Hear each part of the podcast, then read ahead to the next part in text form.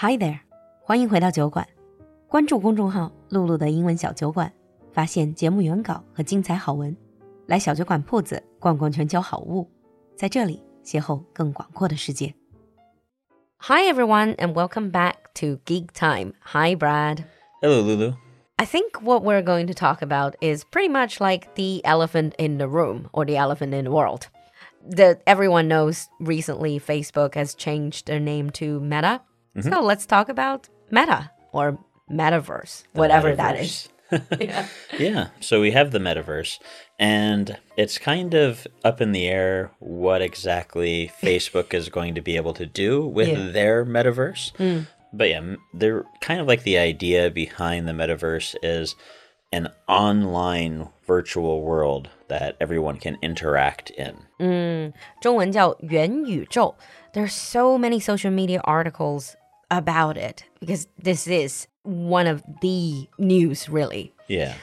And you said it's an online version of the real world. It can be. There's different uh, ideas behind what the metaverse will actually be like because mm. there can be more than one metaverse. You could uh, log into like one service's metaverse, mm. and maybe just have like you could have like a 3D version of the real world, uh-huh. or you could have a totally different world. I mm-hmm. see. Mm-hmm. I remember when I was playing games, they were trying out some of the virtual reality things. There was a, a concept called multiverse or multiverse. It, that's not the same thing, is it? Multiverse can be, it's often used to talk about the different universes out there. So you could kind of consider it to be something like the multiverse mm. because mm. it could be a, uh, like an alternate reality. But like the ah. actual multiverse is referring to a scientific concept that there are different universes out there that mirror ours that oh, are like alternative yeah. universe. But metaverse is more like an online 3D version mm -hmm. of the real world.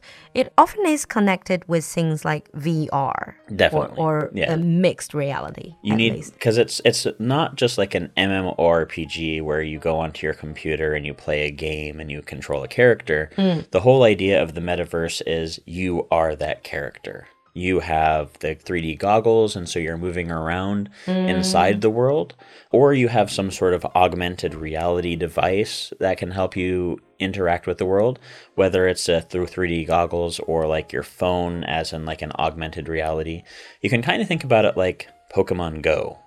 Oh. Where you there's this world that overlays our world and you can go and you can have Pokemon battles or find Pokemon that is mixed reality. Yeah. Because you have real scene, mm -hmm. real life scene, but then you also have the sort of the virtual part of the game. Yeah. But in order to be in this metaverse, it sounds like we need to get plugged in. Hmm. There's different versions of it and different like uh, ways of people like creating the metaverse. The you can have just a typical one where it's just there and you can look at it through your goggles, mm-hmm. uh, and you can move around within the metaverse using your goggles, or you could actually have like the overlay of the real world, and wherever you're at, there's something connected to the metaverse. Oh. And so you could use your phone to take pictures of art that you see out in the real world. It's not really there physically, but it is there in like the digital world. Mm. And so when you have your phone at a particular point, you could like put your phone there and you could see that piece of art on I the wall or something like that. 所以既可以是虚拟现实 （virtual reality, completely virtual），、嗯、又可以是 mixed reality、嗯、或者 augmented reality，叫做混合现实或者增强现实，就是和实景结合在一起。I know it's a, it's a bit confusing to people who really don't know anything about this. Mm, I'm sure this whole idea of metaverse now people start to talk about it, but I'm sure this idea uh, has been in many sci-fi yeah. Uh, stories. it goes back 20, 30 years. Like one of the first uh, versions of the metaverse that uh, I saw was in a book called Snow Crash.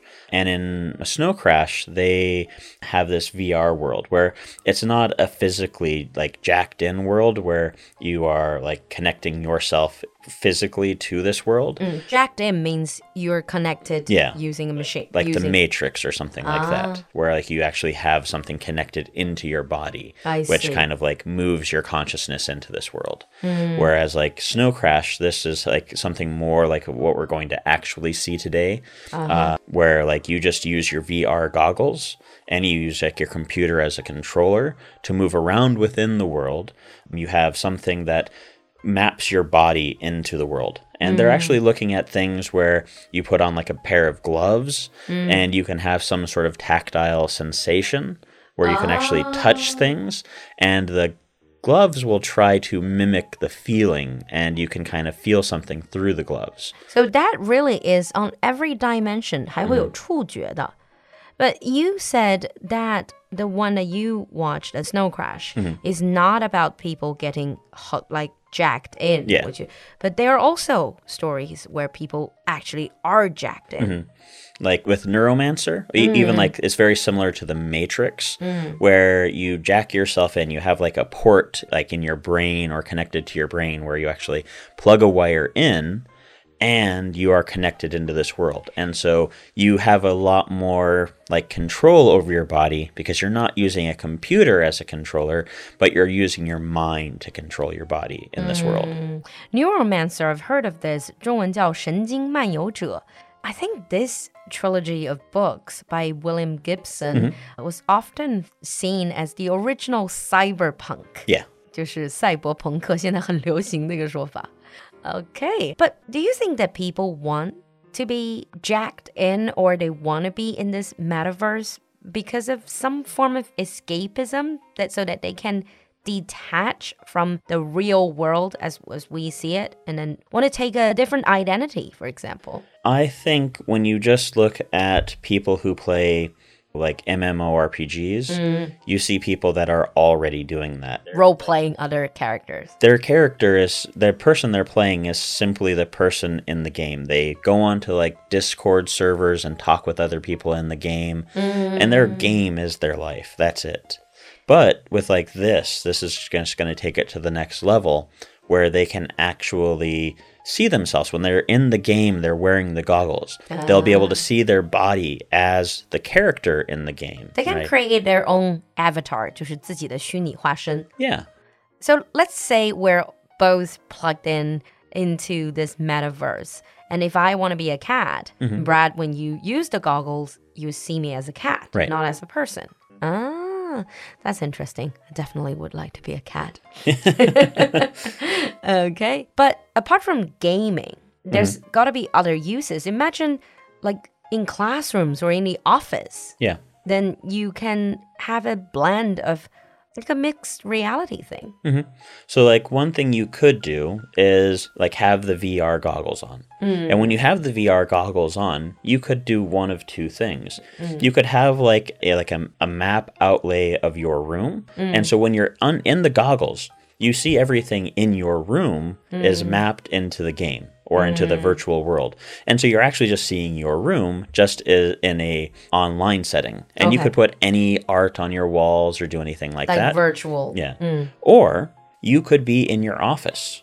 And so you, what you're seeing is not actually your desk, it's actually like your desk at the office. And so your workers could all be kind of like in this virtual office. That would really freak me out because then that means I cannot be in my shorts and pajamas. You could. But oh, of course, people can see me still as in fully suited up. Yeah. You like what are, what you're ah. wearing has a no binding on what other people see. Like they ah. just to see what you present yourself as in the game. So you could be in the game wearing a suit, but in your home just in your boxers. Wow. That will definitely take work from home to the next level. yeah. Hmm. How would it change travel? I would imagine then you get to travel to a lot of places in the world without spending anything. You don't have to get on an airplane and sit in an airplane for 20 hours or mm. going from airport. You could actually kind of uh, see what everything is around you. People could, mm. like, if you use Google Maps, for example, mm-hmm. like, if you have a VR rig, you can actually go into Google Maps with your VR hmm. and see like the Google Maps images with your VR. And it's so much, it's almost like if you use Google Maps, it's almost like a metaverse that we have right now in the real world. But one thing, because I am a keen traveler, Mm-hmm. When I travel, I want to experience, not just see the sights. For example, I love food, I'm a foodie. Yeah. I want to enjoy the local food. How can I do that? I won't be able to do that in Metaverse. Here's something very interesting that they're you know, working on right now. Uh huh. They have cooking robots. Okay. Right now you can basically program your robot to cook dishes for you. Mm-hmm. And you can download like recipes. And the recipe isn't just like what you need to cook, but the recipe is like a digital file that will tell the robot how to prepare a dish. And so you could have the food delivered to your house. Uh-huh. But with this, using like the virtual world, you could actually have like a chef from another country Wow.